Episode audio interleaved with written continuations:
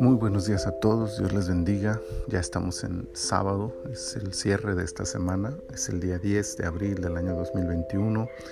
Estamos llegando ya a nuestra temporada 2, episodio 36, Éxodo capítulo 36. Y he escogido dos versículos para nuestra reflexión bíblica de este día, que son los versículos 6 y 7, que dicen, entonces Moisés mandó pregonar por el campamento, diciendo, Ningún hombre ni mujer haga más para la ofrenda del santuario.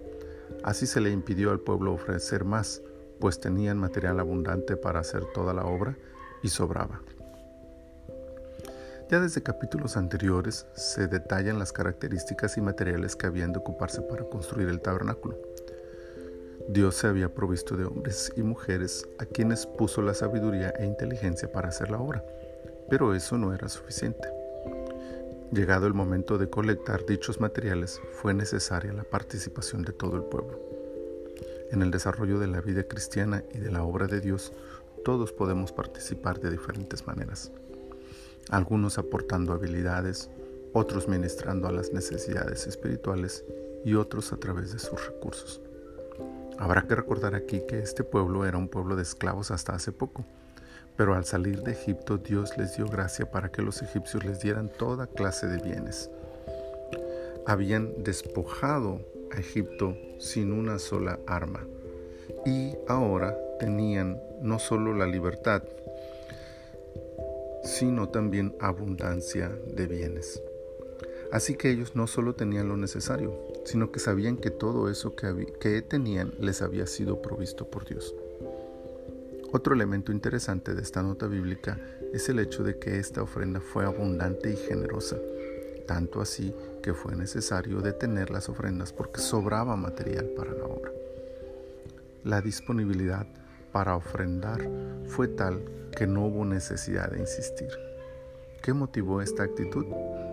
Puede pensarse que fue por temor a causa del juicio de Dios por el becerro de oro, pero es más entendible que sea resultado del agradecimiento hacia Dios agradecimiento por reconocer que todo venía de Él, pero también por no abandonarlos a su suerte en el desierto o incluso por no destruirlos por completo a causa de su falla.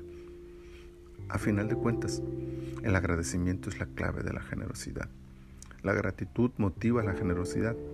Por el contrario, la ingratitud provoca la escasez. La pregunta hoy en día es, ¿cómo está nuestra generosidad? ¿Qué la provoca o qué la detiene? ¿Qué tan agradecidos estamos con Dios? Que este y todos los días nuestra disposición a servirle incluya nuestros recursos y que con un profundo agradecimiento por su provisión y cuidados seamos desprendidos para bendecir su obra. Señor, te agradecemos, oh Dios, la vida que nos das, las bendiciones que tenemos en ti, Señor, y los cuidados que tienes de nosotros en todo momento. Gracias Señor. Gracias por siempre estar a nuestra disposición, cuidándonos, bendiciéndonos y prosperándonos. Gracias te damos Señor. Te pedimos que nos ayudes a que esta gratitud que hoy sentimos pueda ser visible a través de nuestra disposición, de nuestra generosidad, de nuestra ofrenda voluntaria a ti, Señor, no solo de nuestros bienes, de nuestros recursos, sino de todo lo que nosotros somos, de todo lo que nosotros tenemos y valemos. Señor, permítenos demostrarte nuestro agradecimiento con esta entrega voluntaria y generosa de nuestras vidas. Muchas gracias te damos por tus bendiciones y nos ponemos en tus manos este día para que te glorifiques en nuestras vidas. Gracias te doy, Señor, en el nombre de Cristo Jesús. Amén, amén. El Señor les bendiga este día, sábado, y disfruten de sus bendiciones todo este fin de semana. Recuerden que mañana no hacemos el devocional, pero nos vemos el próximo lunes en una nueva edición de En su reposo, el devocional. Dios les bendiga.